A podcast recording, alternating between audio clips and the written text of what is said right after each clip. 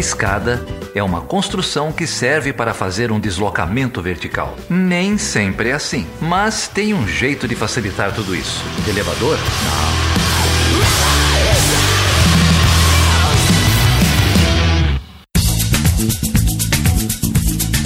Seja bem-vindo e seja bem-vinda a mais uma edição do Chutando a Escada. O meu nome é Felipe Mendonça. E eu sou o Geraldo Zaran. E aí, Geraldo, como que você tá, meu amigo? Tudo bem, né, cara? Vamos indo aí nesse Brasilzão de meu Deus. Começou fevereiro, daqui a pouco tem carnaval. É verdade. É, muita, muita marchinha boa. Vai ter, né? né? Parece que vai ter muita marchinha boa. Acho que vai ser um ano de ouro aí das marchinhas de carnaval, espero. Muita, muita marchinha boa. Tô esperando aquele programaço lá do lá do B do Rio falando de carnaval. Aham. Uhum. Tamo indo nessa aí. E aí, tudo bem? Também, tudo bem. Tô na mesma, na mesma linha aí, tentando sobreviver. É, e fazendo as minhas coisinhas de sempre, né? E esperando ansiosamente o dia da gravação do Chutando a Escada, que hoje vai discutir o que, cara? Você tem menino pequeno aí, né? Eu tenho dois, um de seis e um de três. É, tá nos intermináveis férias escolares, mas agora parece que vai. Fiquei muito preocupado que eu sei que seus meninos têm bronquite, né? Problema, de, problema respiratório. Uhum. Então vamos falar de gripe. mas, mas uma gripe que não é gripe, que eu fui corrigido pelos especialistas. Uhum. Uhum. Né? É, gripe vem de influenza e que nós estamos discutindo pelo mundo todo esse começo de ano e agora aqui no Chutando a Escada é o coronavírus. Coronavírus que dominou aí a imprensa nos últimos dias, é, a própria Organização Mundial de Saúde já se pronunciou, né, decretou estado de emergência global. Já são mais de quantas vítimas? 400? Já você tem aí? 420. É, é, na, na gravação não, não chequei depois. A gente gravou essa semana um pouco mais cedo. 426 vítimas, 425 na China e uma nas Filipinas. E agora que o Brasil também, a FAB vai enviar um avião agora, no final dessa semana e pretende trazer de é, volta para o Brasil. Não, não para a Índia não. Pro... a Fábio vai mandar. Demorou, mas eu entendi. Aliás, é, a Fábio, que sempre foi uma crítica dos moralistas, né? É, é. sempre é. se envolvendo em, em, polêmicas. Mas a Fábio vai mandar. Esse sim, eu acho que o voo é importante.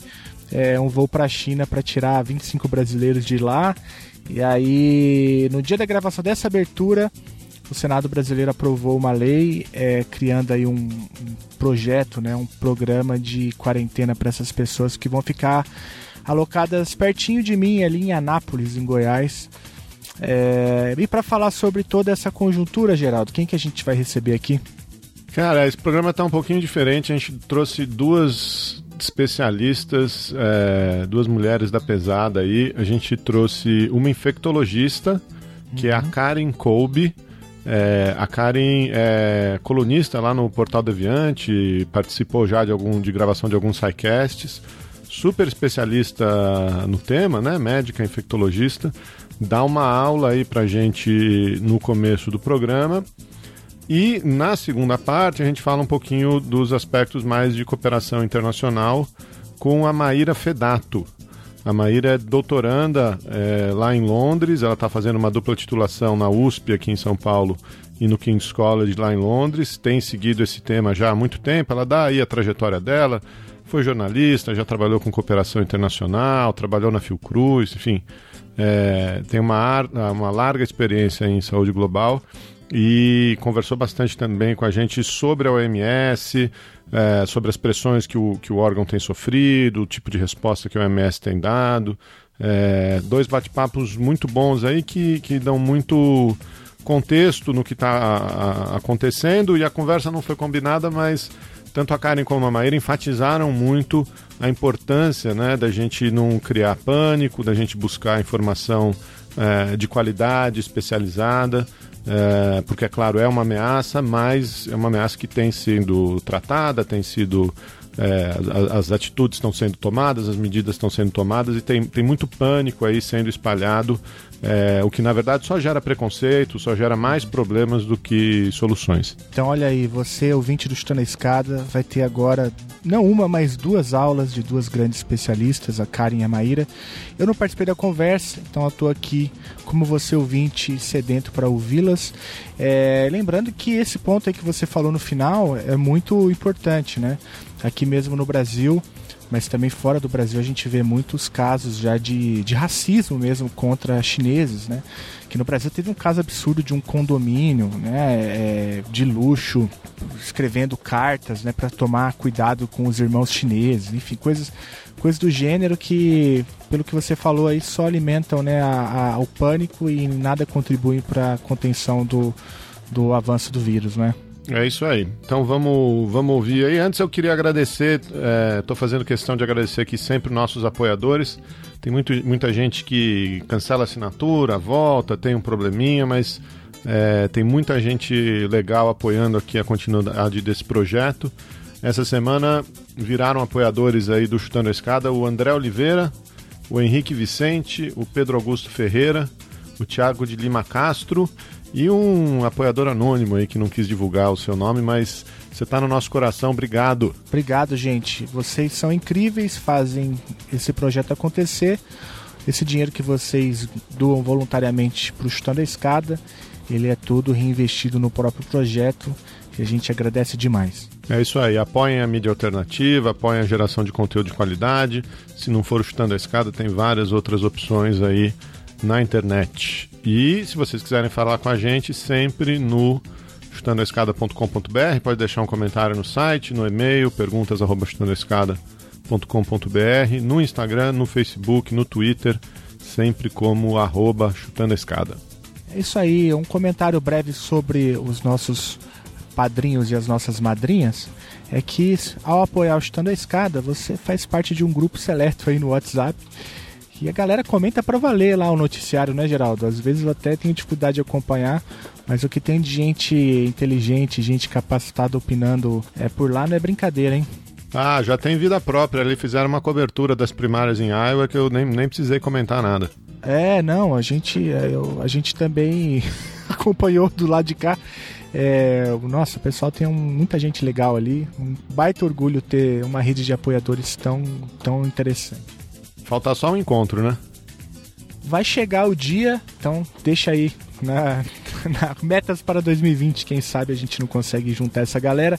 Uma galera que tá bem espalhada também, né? Juntar todo mundo é difícil, mas quem sabe? Fica aí no, a ideia no coração. É isso aí. Então vamos falar de OMS, vamos falar de cooperação internacional, vamos falar desse surto de coronavírus com a Karen Kolbe e com a Maíra Fedato. Vamos lá.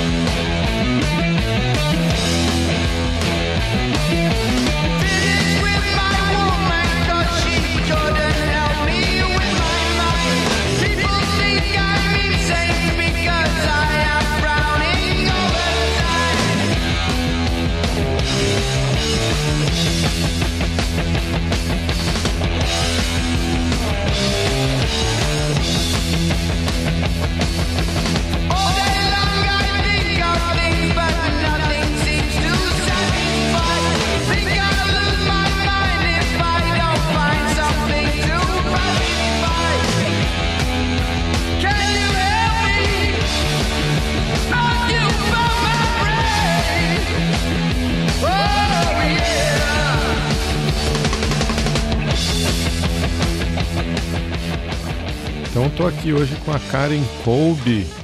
A Karen é infectologista, é da rede lá do Portal Deviante, gravou alguns sidecasts já, gravou o episódio agora do fim de janeiro, transplante e doação de órgãos, e veio aqui bater um papo com a gente sobre o coronavírus. Oi, Karen, obrigado por você topar participar aqui do Chutando a Escada. Imagina, Geraldo, eu que agradeço o convite e a oportunidade aí de falar um pouco sobre o assunto e esclarecer também algumas dúvidas. Que legal, a gente tem ouvido muito falar aí sobre o coronavírus na imprensa, é, mas não é todo dia que a gente tem oportunidade de falar com uma médica, com uma infectologista.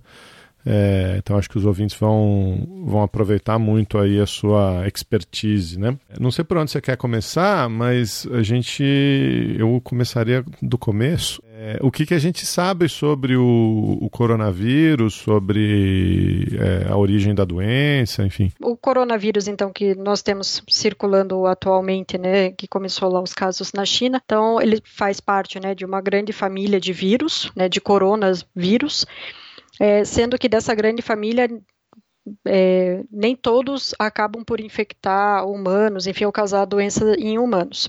Os casos mais comuns, assim, que a gente tem é, são de alguns vírus que a gente pouco ouve, mas que causam doença leve.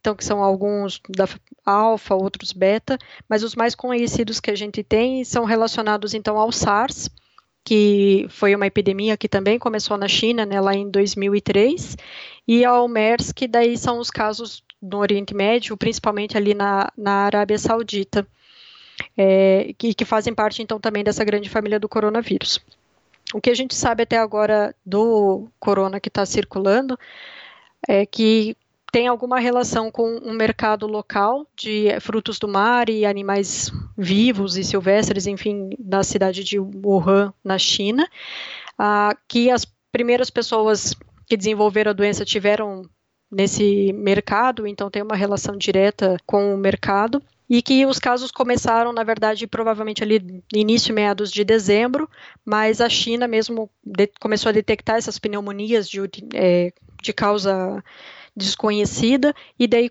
a, comunicou a, o escritório da Organização Mundial da Saúde né, no dia 31 de dezembro.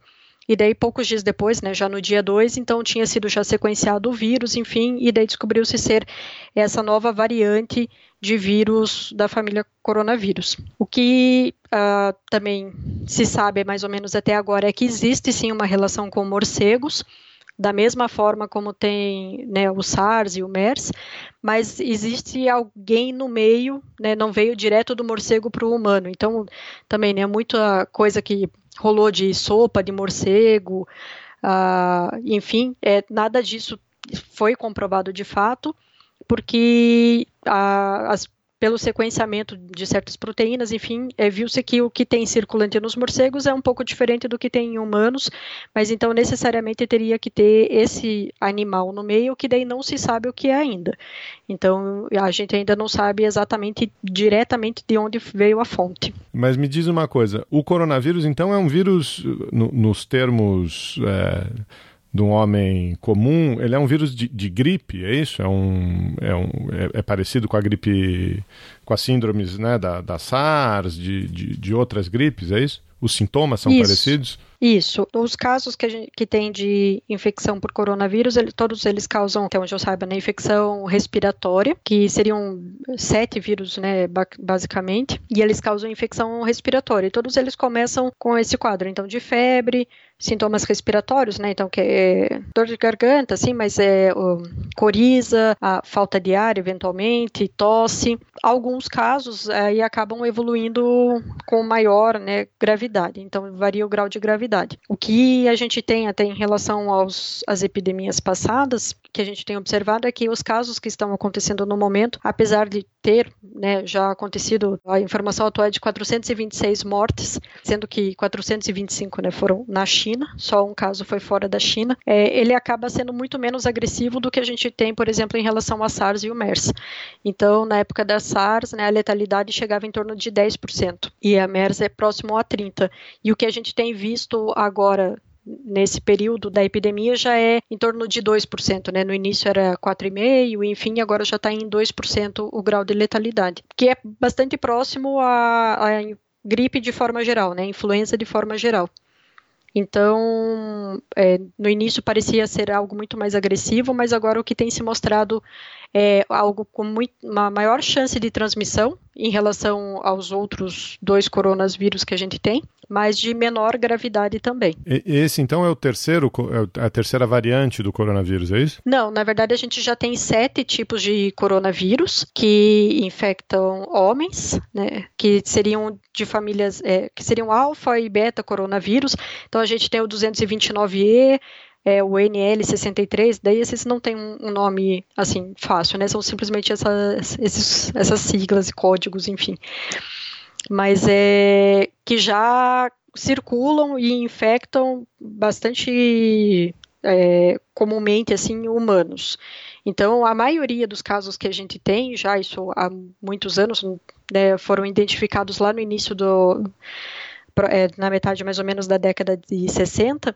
Então, são esses que são os mais comuns, que é o 229E, o NL63, e daí essas variantes mais agressivas e que causaram epidemias de grandes proporções seriam a, o SARS, a MERS e agora o novo coronavírus 2019. Ah, entendi. Então o, o, o SARS e a MERS também são variantes é, de corona, é isso? Isso. Todos eles são parte de uma grande família de coronavírus. E daí você tem esses subtipos, né? Vamos assim dizer. Tem, e tem algum motivo para a gente estar. Tá... Porque a, a, pergunta que eu ia fazer, na verdade, não se aplica. A pergunta que eu ia fazer era por que, que a gente nunca ouviu falar de coronavírus antes? Na verdade, a gente já ouvia falar, né? A gente ouviu falar de SARS, a gente ouviu falar de MERS, mas não se dava ênfase no, no coronavírus, né?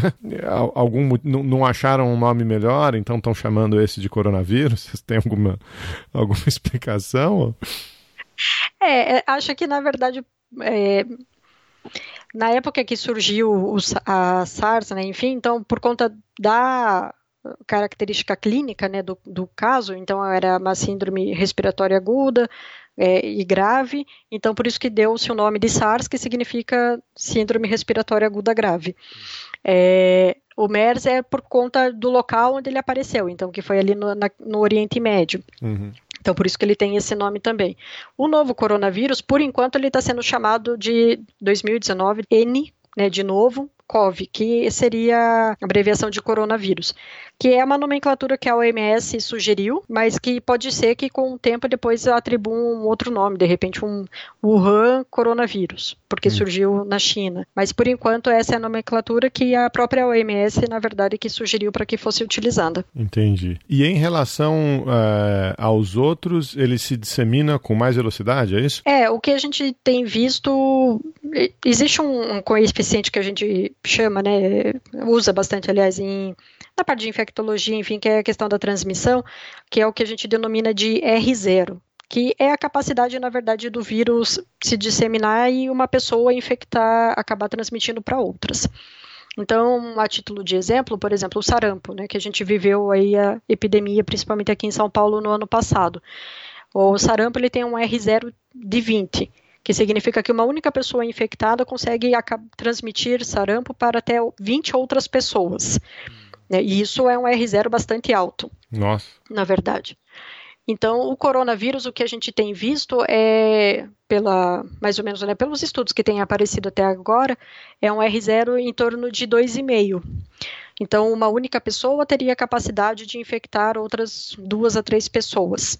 É claro que isso é variável, né? Tem aquelas que acabam é, expelindo menos vírus, vamos assim dizer, e daí infectam menos, é, menos pessoas, mas tem aquelas outras que daí são super contagiosas e que acabam infectando várias outras. A, o SARS, por exemplo, ele tem um é, R0 próximo de 1. E a, o MERS da mesma forma, até um pouco menos do que um. E isso até também é utilizado para você avaliar a capacidade do vírus se manter circulando por conta própria, né? Então, em relação ao que a gente tem da, dos coronavírus do passado, o atual, sim, ele é de muito mais fácil transmissão né, uh, entre as pessoas. Né, mas não, ainda assim é muito menor do que várias outras doenças que a gente tem conhecimento. E ele se dissemina como? No, no contato? Enfim. Também. Ele pode se disseminar tanto através, então, de gotículas, então, que é quando a gente fala, né, a gente acaba expelindo pequenas gotículas, principalmente quando a gente tosse, espirra, e também através do contato direto. Por isso até o uso, por exemplo, de máscaras, coisas assim, né, para evitar, na verdade, que daí outras pessoas acabem inalando essas gotículas que são um pouco maiores do que partículas normalmente expelidas, por exemplo, no caso do sarampo, e através do contato direto também, porque muitas vezes as pessoas acabam, quando vão tossir, espirrar, coisa assim, elas também né, se protegem com a mão, coisas do gênero, e daí acabam então tocando em várias outras áreas e isso vai depositando vírus que daí outra pessoa vai, encosta na mesma área que já está contaminada e daí depois coça o olho, enfim, e daí ela acaba adquirindo então a infecção. Então a gente fala que a transmissão é via contato e gotículas. E tem uma questão do, do período de incubação também, não tem? Tem. É, Para a doença se manifestar, ela pode variar né, entre dois dias até 14 dias. Então, até por isso que esse é um dos critérios utilizados para fazer a triagem dos pacientes que estão vindo, por exemplo, da China, né? Que por enquanto se mantém como o único local de transmissão local sustentada. Então, quando a gente vai triar esses pacientes que estão chegando e que eventualmente tem alguma algum sinal respiratório, enfim, a, a gente adota essa, esse tempo de 14 dias como corte, porque mais de 14 dias é, então, sinal de que não tem a chance de ser o coronavírus se existir uma doença respiratória por algum outro vírus. É, então, tem esse período que é o período em que o vírus está ali é, começando a se replicar, enfim, no corpo da pessoa, até que ela desenvolve a doença de fato e começa a transmitir.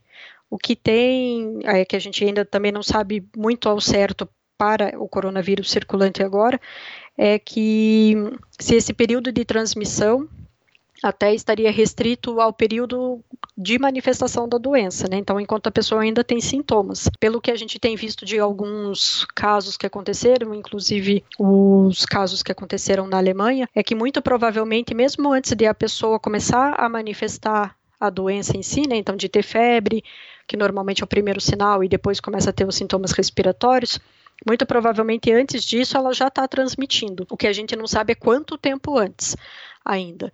E tem alguns casos que também que parecem também desse estudo que foi feito lá da, dos casos da Alemanha, que mesmo quando ele já teve recuperação, né, já não está mais tendo sintomas, ainda assim ele parece continuar transmitindo é, expelindo o vírus.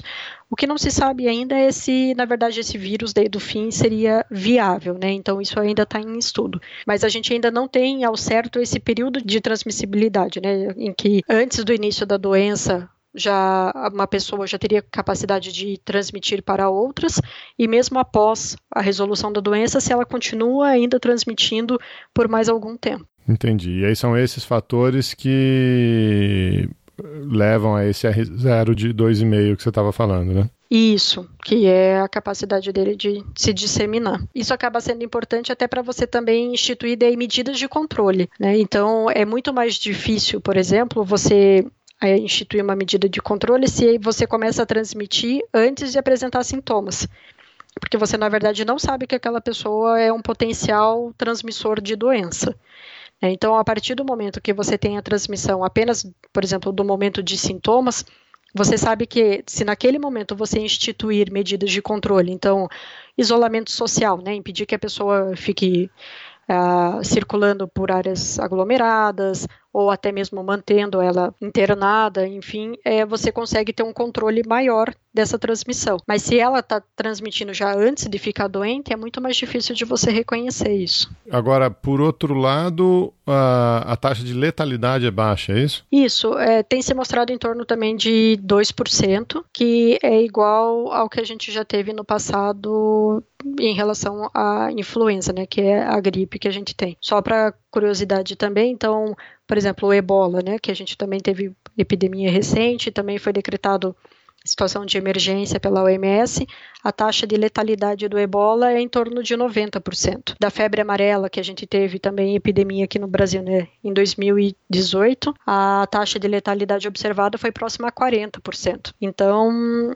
diante né, dessas outras doenças, é relativamente baixa. Ela sendo baixa, assim, tem algum, você, enfim, da sua perspectiva, tem alguma justificação para toda essa, essa mobilização em torno do, do surto? Porque que, que me, é, é, o que você falou, né? Você citou sarampo, é, um R0 muito maior, um contágio muito maior, é, febre amarela, ebola, letalidade muito maior.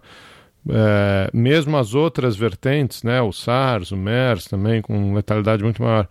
Você acha que tem alguma explicação para essa, enfim, para essa ênfase tão, tão forte no, nesse surto agora? É, eu entendo que é muito mais assim é, o medo do desconhecido, né? Querendo ou não, é uma nova variante que a gente não, não sabe ainda como se comporta exatamente. Então, é, num primeiro momento, a gente sabe que ela causa as infecções respiratórias, enfim, que as pessoas parecem se recuperar bem depois. É, até de desse, todos esses casos que a gente teve até agora, a, que a gente teve de recuperação total, na verdade, ainda são poucos pacientes, né? Mas até por uma questão também da evolução da própria doença, né? Então, normalmente, para você ter a recuperação total, leva em torno ali de uma semana, enfim. E o que a gente tem visto é esse aumento dos casos agora mais recente, né, nos últimos dias. Então ainda não deu para também saber se essas pessoas vão se recuperar. Outra questão é que agora então nessa fase mais aguda, ela parece não ter tantas complicações, mas a gente não sabe se isso pode acabar trazendo algum problema no futuro. Então de de repente algum tipo de sequela ou uma recorrência de infecção, enfim, é algo que a gente não sabe como o vírus se comporta. Como os primeiros casos lá também se mostraram com uma pneumonia bastante grave e a taxa de letalidade lá no início era maior, então também por isso que justificou toda essa apreensão, né? Isso, e essa mobilização, né? Uhum. Então, mas acho que é, vai ser mais ou menos parecido com o que a gente viveu lá em 2009, né, que foi a epidemia do H1N1, que na época tinha uma letalidade bem maior, na verdade, mas é, e que depois acabou virando uma questão até de rotina, né? Hoje o que a gente vive em relação ao H1N1, as pessoas parecem que já nem têm mais medo do H1N1 como tinha lá em 2009. É interessante isso. E em termos de tratamento, é, o que que você tem visto, é, enfim, na China ou internacionalmente? O, o que que é, é recomendado? Não existe um tratamento específico, então uma medicação direcionada para o coronavírus não tem ainda. É, o que tem, que eles é, no passado até com as outras, é, os outros coronavírus, chegou-se a usar alguns antivirais que a gente tem e que utiliza, por exemplo, para hepatite B, a hepatite C, né, que era mais tratamento até do passado também das hepatites, mas que não não apareça, pareceram não ter efeito positivo. O que está tendo agora, na verdade, é uma droga que eles estão testando, que é o Remdesivir, e que é uma droga, na verdade, que eles já estavam em teste, até tem um ensaio clínico acontecendo para tratamento do ebola. E daí tem um caso, então, nos Estados Unidos, ah, em que eles utilizaram com sucesso. Né? Tanto que para lá o FDA liberou o uso para casos graves. Mas ainda é uma droga que está em testes, ela não é liberada ainda para uso comercial, independente da, da infecção, né? Então, nem para o ebola, nem para coronavírus, ela é uma droga que está em testes ainda. Por enquanto, é, é a única droga que a gente tem.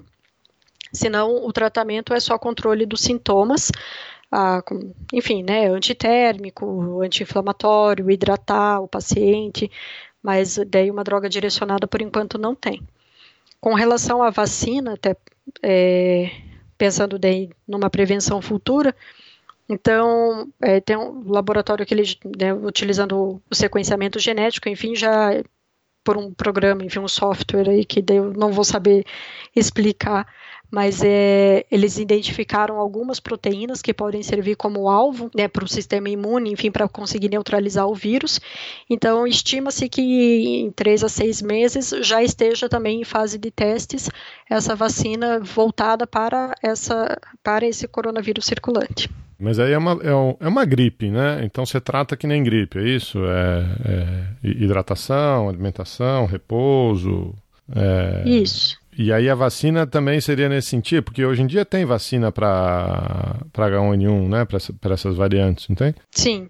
É, o quadro é bastante parecido com uma gripe, mas por questões conceituais, é, gripe é só influenza. Uhum. Então, por isso que a gente não fala que o coronavírus causa gripe. É, é uma infecção pelo coronavírus até o momento. E, mas o tratamento é isso mesmo, é, é o mesmo de uma gripe só repouso, a questão da alimentação, enfim, tudo mais. Assim, da vacina que tem de influenza. Seria algo semelhante ao que a gente tem hoje, por exemplo, de vacina da gripe, que a necessidade de fazer até todo ano, enfim, é porque a imunogenicidade dela, né? Então, a, a capacidade de você se manter imune a, aos vírus é relativamente baixa e além disso é, ele sofre bastante variação de um ano para o outro também então, por isso que eles pegam também a, a, as cepas que estão mais circulantes em, nos locais, enfim. Então, tem diversos hospitais que funcionam como sentinelas. Então, todo caso que chega de gripe nesses hospitais é coletado material para identificar qual é o vírus, para a gente saber o que está circulando na, no país, enfim, para daí montar a vacina do vírus da gripe do ano seguinte. Então, por isso que também todo ano a vacina muda, né? Porque daí são incluídas diferentes cepas de vírus conforme o que a gente tem circulando. Então, é possível que isso seja feito com o coronavírus. É, eu não saberia dizer se é, ele tem também essa alta taxa, por exemplo, de mutação, uma coisa assim, que seria necessário você ficar mudando vacina anualmente, como acontece com a gripe, ou até mesmo se essa vacina seria permanente, assim, né? Uma vez vacinado, você não precisaria mais vacinar o resto da vida. Isso eu não saberia dizer. Na verdade, só os testes, na verdade, que vão dizer isso pra gente. Agora, é, pergunta minha aqui. O H1N1 é, é influenza? Isso, ele é um influenza A. Influenza A, H1N1. E aí, às vezes, às vezes não, né? Enfim, aí já, já houve vacina desenvolvida. Sim, pro H1N1 sim. Agora, esse, esse comentário que você fez sobre o, o medicamento de ebola, é, tem alguma, alguma explicação para isso? Porque o que ebola é outra coisa, né? É outro vírus, vem do macaco. é normal o, o remédio funcionar para os dois? Achei, achei estranho essa, essa relação? Ah, é normal você ter um mesmo antiviral que serve para vários vírus. Né? Uhum. Da mesma forma como a gente tem os antibióticos, em que um mesmo antibiótico pega várias bactérias. É mais uma coincidência dos dois remédios, ou do, do mesmo remédio atuar em dois vírus. Né? É, é que normalmente os medicamentos eles acabam tendo como alvo alguma proteína específica, é, proteína, não, mas assim, é uma sequência genética, enfim, específica, né? Uma proteína, mas que o, o vírus tem, é que produz determinada proteína, enfim. Então, você, se você tem essa sequência repetida, teoricamente, você poderia ter ação dessa medicação em diferentes vírus, né? Então, que nem o caso do antibiótico de novo, né, para dar o exemplo, as penicilinas, de uma forma geral, têm como ação é uma proteína específica da parede celular da bactéria. Então, por isso que você tem ação de uma penicilina em vários tipos de bactéria, porque elas compartilham aquela proteína da, da, da parede celular. É, mas em relação ao ebola e ao coronavírus, se eles partilham de alguma coisa do gênero, isso eu não sei dizer, ou se são diferentes mecanismos de ação. Karen, adorei a conversa. É fiquei muito mais informado do que eu estava. É, me senti gravando realmente um SciCast aqui. E não sei se você quer, quer acrescentar mais alguma coisa, quer enfim, fazer mais algum, algum comentário aí para os nossos ouvintes? Ah, acho que, na verdade, assim, procurar se informar de fontes confiáveis, né? Essa é a, a primeira sugestão que eu dou. É, até para a gente também evitar a, porque a desinformação acaba causando também um pouco desse pânico e essa histeria generalizada que a gente tem visto. Então, acho que é importante as pessoas se informarem sobre o assunto, procurarem fontes confiáveis e saber se aquilo que elas estão lendo procede, é de uma fonte confiável. É possível que chegue no Brasil, né, apesar de que a gente ainda não tem casos nem na América do Sul nem na África mas a gente já tem vários casos suspeitos, então é, agora nesse, são mantidos 14 casos suspeitos no país.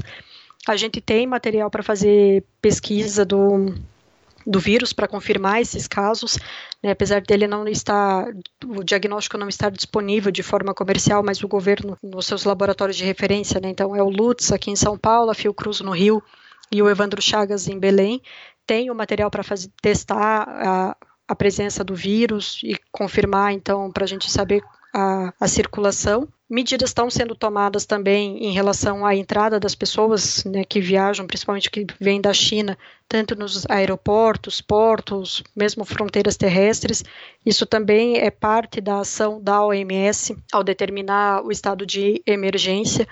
É, então, essa ação conjunta dos países. E é isso, e a prevenção, que na verdade não é nada específica do coronavírus.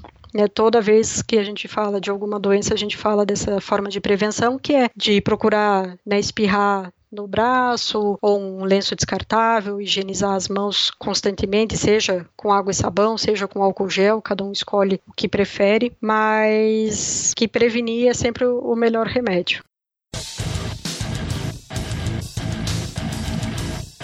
Você está ouvindo Chutando a Escada, um podcast de política internacional e divulgação científica em relações internacionais. Para apoiar este projeto, acesse chutandoaescada.com.br/apoio.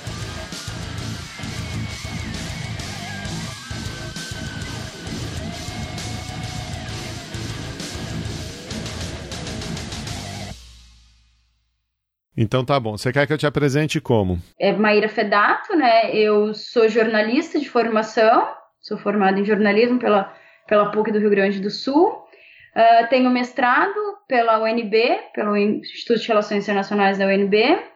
E foi aí que eu comecei a trabalhar com saúde, né? Que eu trabalhava com. Só que trabalhava com cooperação internacional em saúde. Uhum. Então, minha dissertação de mestrado foi a cooperação do Brasil na África, via Fiocruz. E aí, logo depois, acabei trabalhando na Fiocruz de Brasília como pesquisadora. Ah, que legal. Isso, aí. E agora estou por aqui. Então, sou pesquis... jornalista, pesquisadora, trabalho com, com saúde global, relações internacionais, mas sempre com foco com a interdisciplinariedade da saúde. Trabalhei já como consultora da Unesco, mas aí foi é, cooperação internacional com a África, que era bastante o meu tema no, na época do mestrado, mas aí foi na parte de educação. E eu fui fazendo essa, essa fui migrando de área, né, do jornalismo para as relações internacionais, aí fui para política externa, aí fui para cooperação e agora estou bem na saúde global. Ah, que legal. Que legal. Bom, você já se apresentou aí, não preciso nem te apresentar, mas que legal essa trajetória multidisciplinar, né, do, do jornalismo para para cooperação internacional, para relações internacionais. E agora você está fazendo um doutorado na USP eh, em parceria com o King's College, né? Esse, essa dupla titulação, não é isso? Exato, exato. Esse convênio que a USP tem com o King's. E aí é bem o cotutela, né? Que acaba tendo o diploma das duas universidades. E aí você está aí em Londres acompanhando essa epidemia de. É epidemia já? Não sei. É, já é, é é, é o surto, né? Eles ainda, eles ainda denominam como surto, como o surto do coronavírus. E o surto, ele, esse eles que você está falando é a Organização Mundial da Saúde, é isso? Isso, a Organização Mundial da Saúde, que é o que se chama de outbreak, né? Que o outbreak pra gente seria um surto. Então, é, Maíra, se você puder é, explicar aí para os nossos ouvintes, né? É, o que, que a gente tem de, de informação? O coronavírus é, teve um, um, surto, então, vou usar a terminologia correta, na China, na cidade de Wuhan, é isso? Wuhan, exato. É, tudo começa assim no final de, do ano passado, né? Uh, num período curto, de dezembro ao início de janeiro, que se começa a reportar para a Organização Mundial da Saúde uh, casos pneumáticos, né, que seriam de pneumonia, na, é, em, nessa, nessa cidade de Wuhan. E em 12 de janeiro se, se, se descobre uma doença relacionada também na Tailândia. Então, quando você começa a passar fronteira, né, você já começa a, a ter um sinal de alerta. E os casos eles foram crescendo é, exponencialmente mesmo. Então, para você para você ver, em 3 de janeiro eram 44 casos, em 23 de janeiro já eram 581, em 24 de janeiro 846. E aqui o aí a OMS ela tem soltado relatórios praticamente diários, né?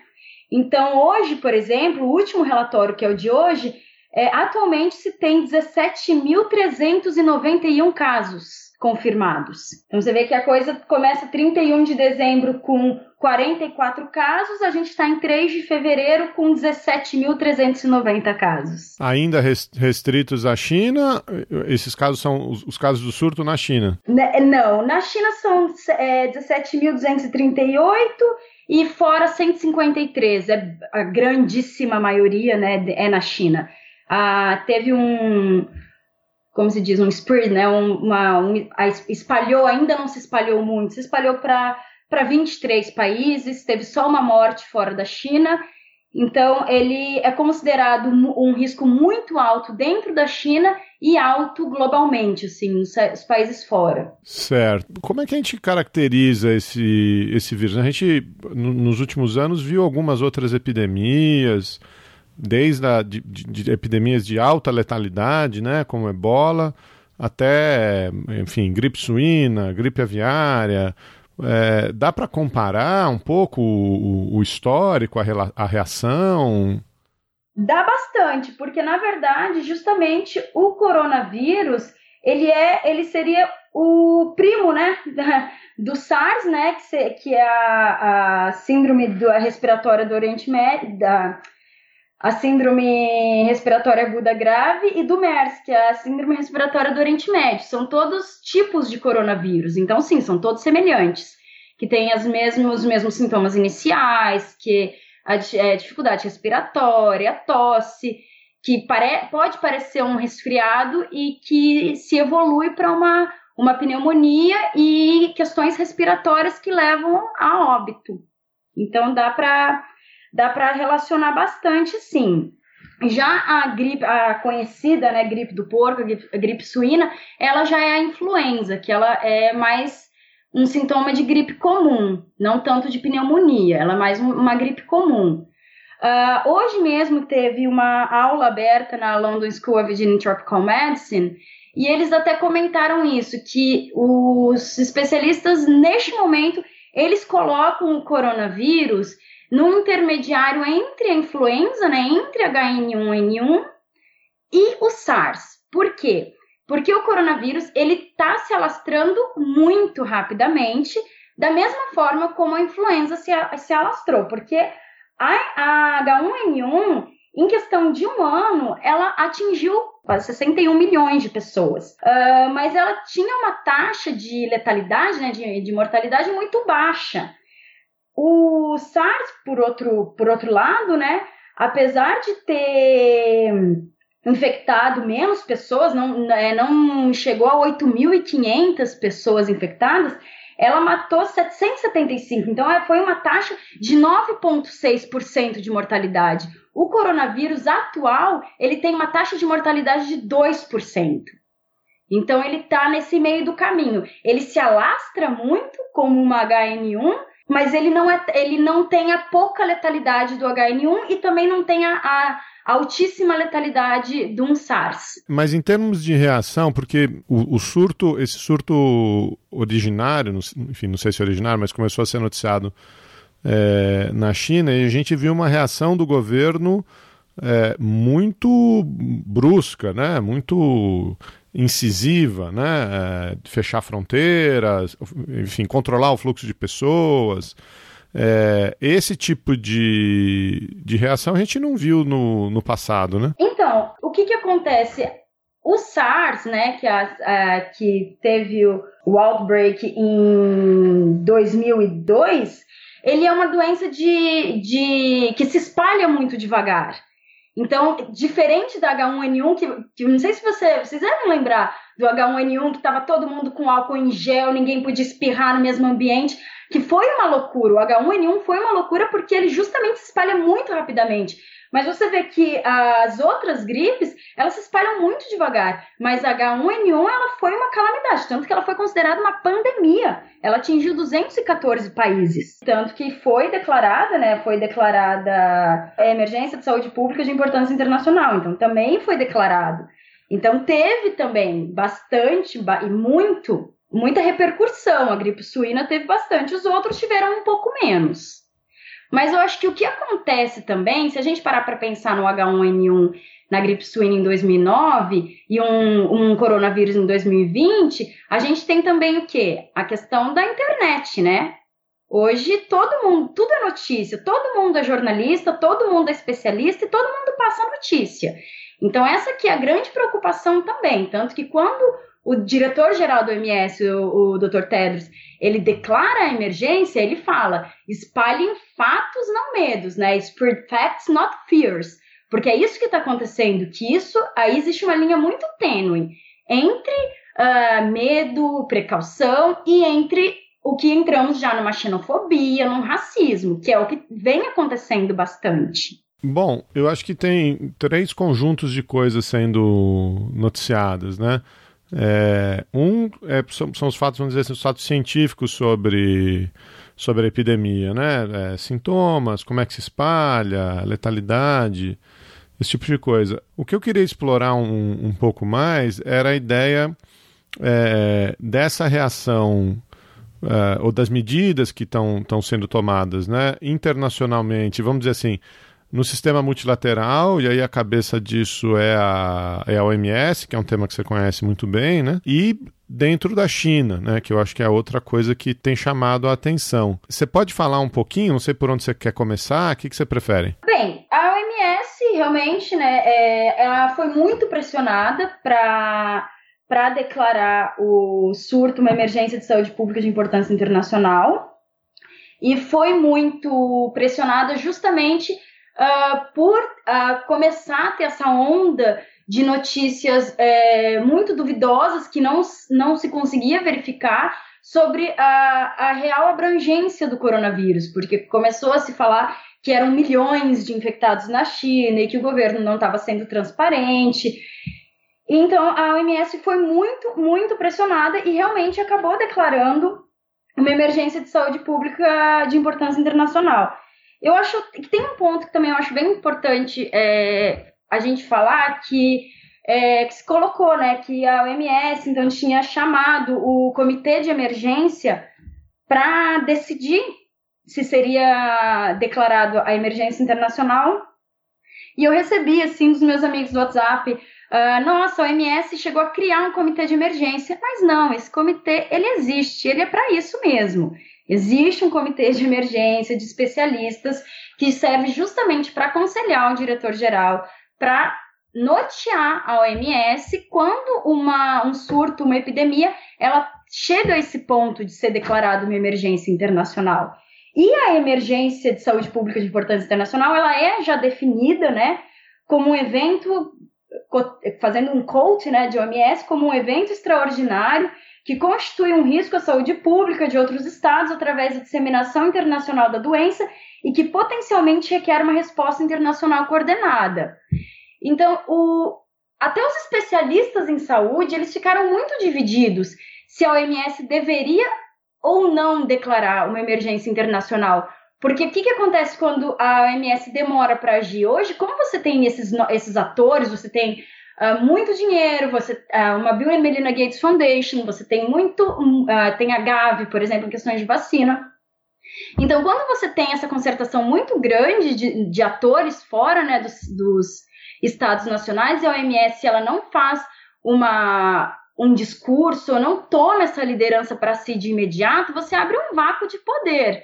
E esse vácuo de poder dá justamente margem para ações unilaterais, que foi o caso.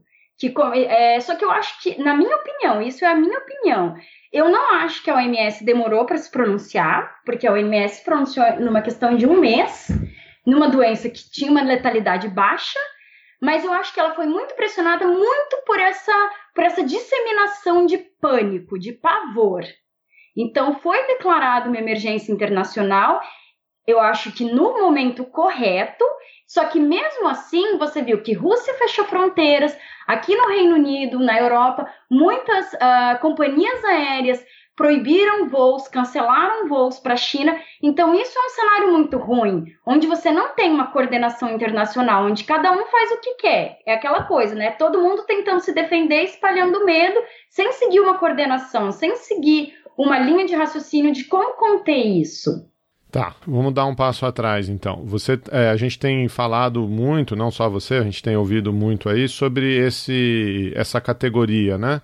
É, emergência de saúde pública de interesse internacional. De importância internacional. De importância internacional. Essa é uma categoria da própria OMS, do, da, da carta da OMS. Não é da carta, ela é do Regulamento Sanitário Internacional de 2005. Bom, você já deu a definição aí. Agora, ela é a única, vamos dizer assim, ela, ela é o único nível de aviso da, da OMS ou existem outros? Para coordenação internacional, sim. Aí você tem os níveis, né? Mas a partir do momento que se requer um cuidado internacional, uma concertação internacional, aí a OMS declara é, emergência de importância internacional. Antes disso, você é, podem ter ações coordenadas, mas se limita mais às questões nacionais, né? Então, até o dia 30 de janeiro, o foco de ação era prioritariamente e exclusivamente da China.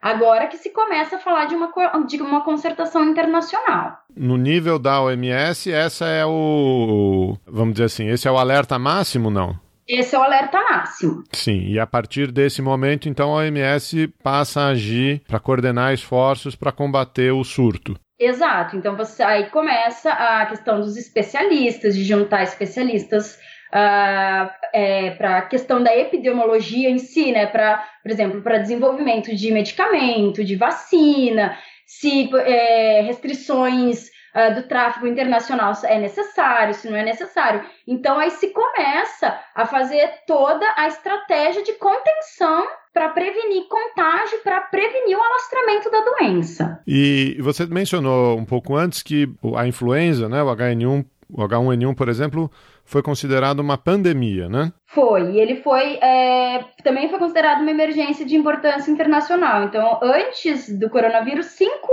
cinco vezes se deu esse alerta máximo, desde 2005, né? Que foi justamente em 2009 com a influenza H1N1, o ressurgimento do, da polio, né? Do poliovírus em 2014, Ebola 2014 e 15, o Zika, né? Que teve o início no Brasil 15 e 16 e o segundo surto do ebola 2018-2019. E agora, pela sexta vez, a gente tem uma emergência de importância internacional. Agora, o, o que, que diferencia, um, por exemplo, um surto de uma pandemia? Como que. A pandemia se espalha mais, né? A questão da pandemia é, é o, não é tanto a letalidade. A questão da pandemia é o poder de, de alastramento. Entendi. Então, por exemplo, o HIV, ele é considerado uma, uma pandemia. Porque se alastra. Porque se alastra. Então você vê uma diferença, né? Que hoje, ah, no, no estado atual, são 23 países além da China com que tiveram a epidemia, né, com essa questão no surto do coronavírus. Uhum. O HN1 atingiu 214 países, então atingiu o globo inteiro. Sim, e você mencionou aí algumas vezes que a OMS foi pressionada, foi pressionada, foi, é, foi pressionada por quem exatamente? Né? A gente tem essa leitura política? É, é uma, é uma pressão da sociedade civil, né? Você tem uma pressão, você é muito engraçado voltar assim para o Twitter, porque eu, eu uso o Twitter só nessas épocas assim de mais de que está acontecendo alguma coisa, porque, a, querendo ou não, ainda tem uma, a, tem uma comunicação bem grande, né? Da, da academia no Twitter. Só que é, tem também dos leigos, né? Então, você vê que no discurso do Tedros, quando ele está declarando uma emergência, uh, você vê que as pessoas estão falando que a, a OMS está encobrindo a China, sem nenhum tipo né, de embasamento científico. A OMS ela se sente muito pressionada porque a OMS ela vem, na verdade, ela vem de uma crise de legitimidade, ela vem de uma crise financeira. Ah, o H1N1 e o Ebola, as duas respostas da OMS, as duas formas como a OMS encarou as duas epidemias, né, a pandemia no caso da H1N1 e a epidemia do Ebola, foram extremamente criticadas. A do H1N1, H1N1 por é, é, ter, a OMS ter sido acusada de conflito de interesse, de ter é, exagerado é, sobre a H1N1, que não era uma coisa letal e que isso teria, é, teria, tido, teria sido por vínculos com a indústria farmacêutica, e já o ebola por ter demorado muito a responder e ter morrido tanta gente por uma resposta muito lenta. Então, a OMS ela já tem essa, pressão por ela estar no momento de crise. Ela tá, a OMS faz um, uns 10 anos que ela vem nessa, nessa crise de legitimidade, de liderança financeira. Então, é, só esse contexto político já deixa o OMS uh, numa pressão internacional. Você vê que o Zika foi uma resposta rápida também. Não, aí faz todo sentido, né? É uma crise de legitimidade e aí uma demanda para que se dê resposta, para que prove seu valor, né? Se a gente puder colocar nesses termos, né? Agora, quando foi declarado, então, a, a, emergência? 30 de janeiro. 30 de janeiro. Então a gente, bom, tem aí três dias, né? Quatro, quatro, quatro, cinco dias. Já existe algum, alguma medida, alguma coordenação, alguma recomendação da, da organização, não? Olha, a, as medidas, elas ainda são assim destinados a medidas de saúde pública é, de contaminados. Então é a questão da quarentena, porque qual que é a questão também do coronavírus? Acaba sendo assim como que é, desafiador. É a questão da incubação, né? Então é, o vírus ele pode ficar incubado num período de 2 até 14 dias. Então a pessoa ela vai demorar para descobrir que tem um vírus. Então é a questão uh, da quarentena, né? De isolar de evitar o contato, uh, o, um, e aquele cuidado de higiene básica que às vezes a gente é, esquece um pouco, que é a questão de lavar a mão muita frequência, principalmente uh, quando é, depois de estar em ambientes muito fechados, ambientes com muitas pessoas. Uh, é um momento de tomar muito cuidado, porque é uma. A, o coronavírus é uma doença de animais, né? Que tem algumas mutações que passa para os seres humanos. Mas por enquanto, está, ainda se está muito nessas questões ah, de lavar a mão, de usar máscara, de evitar contágio, é, contato com pessoas gripadas, com pessoas doentes. Você não tem nenhuma restrição grave ainda.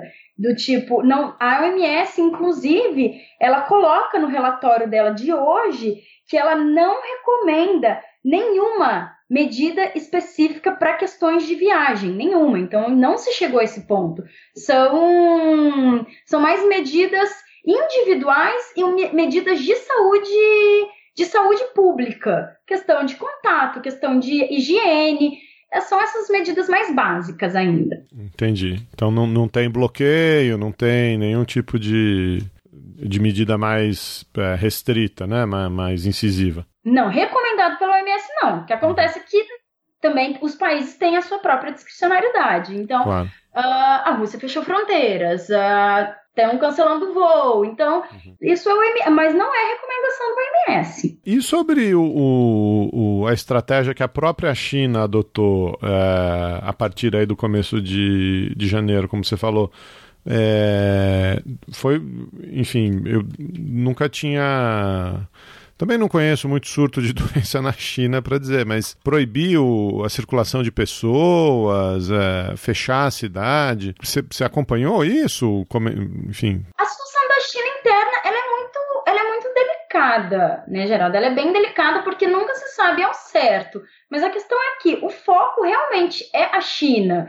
Então, e, e que tem esse período de, de, de, incuba, de incubamento, de incubação né, do vírus, e que o contágio ele se faz pessoa a pessoa.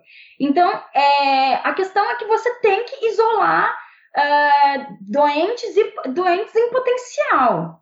Então, a OMS, na verdade, assim, se você é, seguir o que. Uh, e aí eu acho que a gente também entra aí numa questão de credibilidade. Eu uh, acredito que temos uma Organização Mundial da Saúde séria, um organismo internacional sério, com pessoas responsáveis, que, faz, que fazem um trabalho responsável.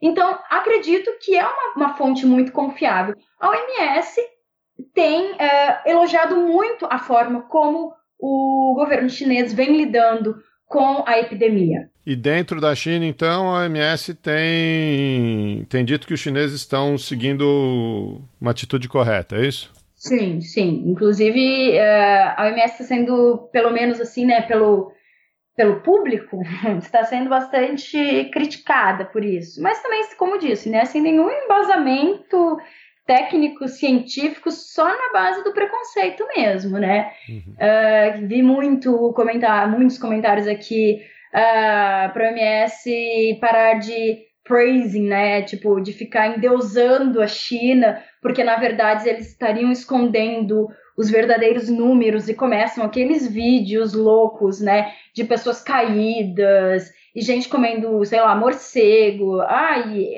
aí começa aquela a outra epidemia, né? Que é a epidemia da desinformação, que é tão grave quanto a epidemia, quanto a doença, né? Mas então, do que você tem acompanhado e, e do que a, a, OMS tem é, reportado, os impactos para a população, em termos de violação de direitos humanos, etc., não, não te preocupam? Ou, não, ou enfim, não. Não, me preocupam, sinceramente, me preocupam mais do que a doença, porque é aquilo.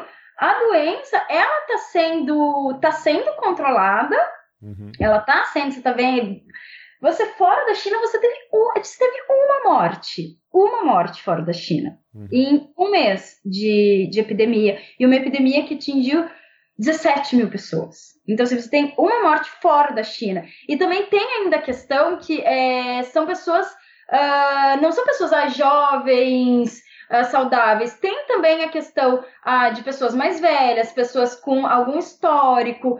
Então, você tem muita, é, muita variável. Sim, claro. Para ter uma morte é, pelo coronavírus. E também tem mu muitos casos, inclusive, é, eu até precisaria confirmar essa informação contigo. Mas parece que nos casos do final de semana que se acompanhou, teve mais casos, inclusive, de recuperação do que de mortes. Das pessoas que estavam gravemente, é, que eram consideradas no quadro grave. Então, isso, a preocupação é justamente é, é essa onda de pânico que toma conta das pessoas. E aí você vem com fake news, que isso vai. E, e aí vira um, aquela. Aquele, aquele dominó, né, que vai caindo. É fake news, é, é corrente de WhatsApp, é vídeo. E aí você começa a, a um, uma xenofobia que já existe. Uhum. Que a gente sabe que já existe e que aconteceu também bastante no ebola. O ebola foi, uma, foi uma, um exemplo muito grave de violação de direitos humanos. Eu confesso que eu, eu, particularmente fiquei bastante impressionado com essa coisa de fechar a cidade, constru, construir um hospital, parece que em, em, 10 dias, etc. Isso me, me chamou muito a, a atenção. Nunca tinha visto uma, uma resposta uh, nacional aí nesse caso, né? Não é nem internacional. Sim, mas uma resposta nacional nesse ritmo. Mas também nunca tinha visto um surto é, nessa China potência mundial, né? Que também é um, é um dado recente, né? Exato. É, mas enfim. Tem uma coisa que eu estava até pesquisando hoje, não li o livro, gostaria muito de ler. Eu acho que é bem importante se ler é, quem trabalha com saúde, nessas questões de epidemia, o um livro de uma, de uma professora chamada Priscilla Wald, que chama Contagious Cultures, Carriers and the Outbreak Narrative, que seria a narrativa do surto, né? Que é, uma, é um livro justamente sobre a como seria a cadeia de reação, que é a identificação de uma doença em uma infecção emergente, contagiosa, a discussão de contágio, a, o trabalho epidemiológico de contenção e a narrativa sensacionalista da cultura eh, popular que começa a justamente exagerar essa ameaça infecciosa, que acaba incentivando a estigmatização. Então, assim, aquela coisa do, do outro, do doente ser o outro, que isso acaba levando também a uma securitização da saúde. Então, a gente começa a ver a saúde muito como um tema de segurança, justamente de fechar fronteira a, é a narrativa da epidemia que leva a essa estigmatização de identidades, a, esse sensacionalismo de uma doença. E, e, que isso alastra como racismo, xenofobia, fechamento de fronteiras. Então, tudo isso começa a, a, a entrar nessa, nessa narrativa de, de securitizar a saúde, né? de você tratar a doença como o, o, o doente como o inimigo, como o outro, como aquilo que precisa ser combatido. Então a gente tem que isolar, a gente tem que fechar fronteira. Isso é, isso é muito perigoso, né? Quando a gente começa a tratar saúde como segurança e não como direito. Isso, isso é, tem se tornado muito recorrente. Porque o ebola foi o melhor exemplo disso, né? O ebola foi parar no Conselho de Segurança da ONU foi declarada uma ameaça à paz e à segurança internacional. Então é, é muito complicado a gente entrar nesse ponto de. É um absurdo você tratar doença, med, é, medicamento numa organização mundial do comércio quando você tem uma organização mundial da saúde. Sabe? Você não pode é, privatizar, é, fazer essa privatização, você não pode fazer essa, essa lucratização, esse lucro em cima da doença. Da mesma forma que você não pode fazer esse approach, né, essa, essa perspectiva de segurança. Isso não é uma guerra, não é isso. Não, a gente tem que acabar com esse estigma de, de segurança para a saúde. Não é. É, é, isso é bastante curioso, né? Porque tem surto de ebola até hoje, né? É, na África, no Congo, né? É, tem surto de ebola até hoje. Isso, isso pelo menos da, da mídia, isso desapareceu da mídia, né? Talvez nas agências especializadas, etc. Isso ainda seja discutido. Eu sei que a OMS continua acompanhando o caso, mas é, da agenda pública isso isso desapareceu. E por outro lado, eu, eu lembro muito nesse último, é, acho que era 2014, 2015, que houve um, um, ressurgimento do, do ebola, muitas análises apontando o impacto das políticas de austeridade do Fundo Monetário Internacional e de outras organizações na dilapidação né, dos sistemas de segurança público, de higiene, de saneamento básico. E como isso também está relacionado com esses surtos, né, com essas epidemias, né? Claro, claro.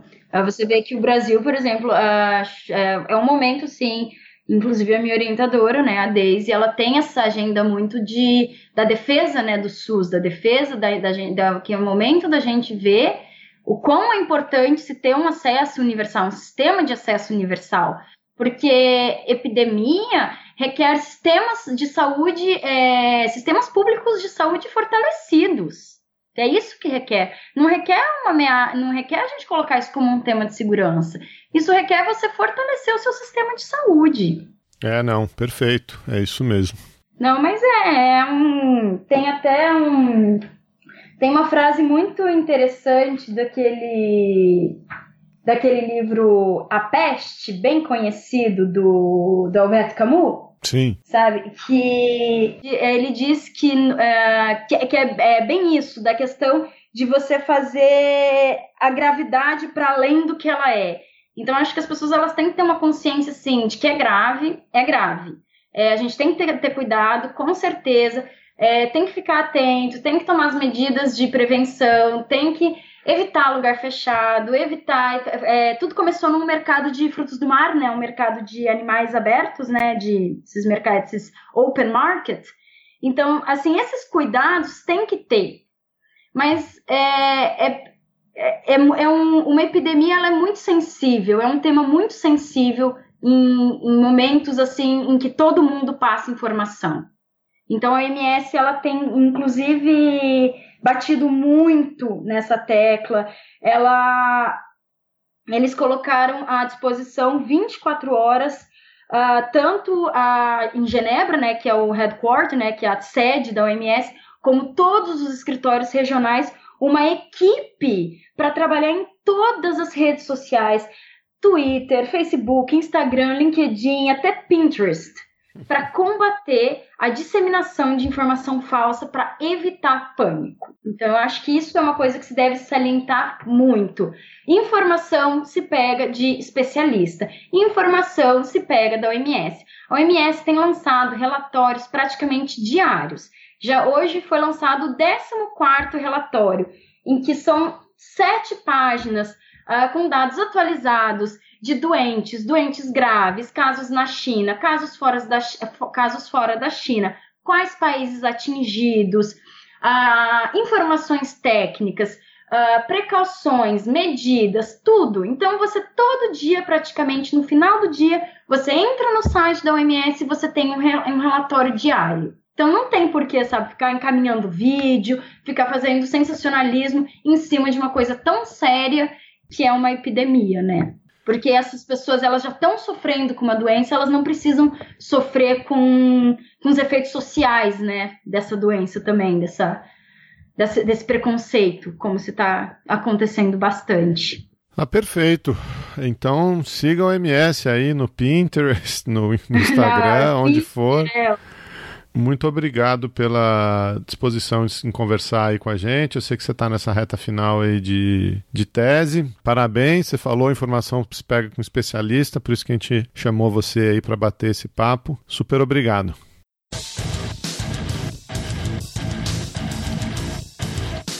Você acabou de ouvir mais um episódio do Chutando a Escada. Para saber mais, acesse chutandoaescada.com.br barra apoio.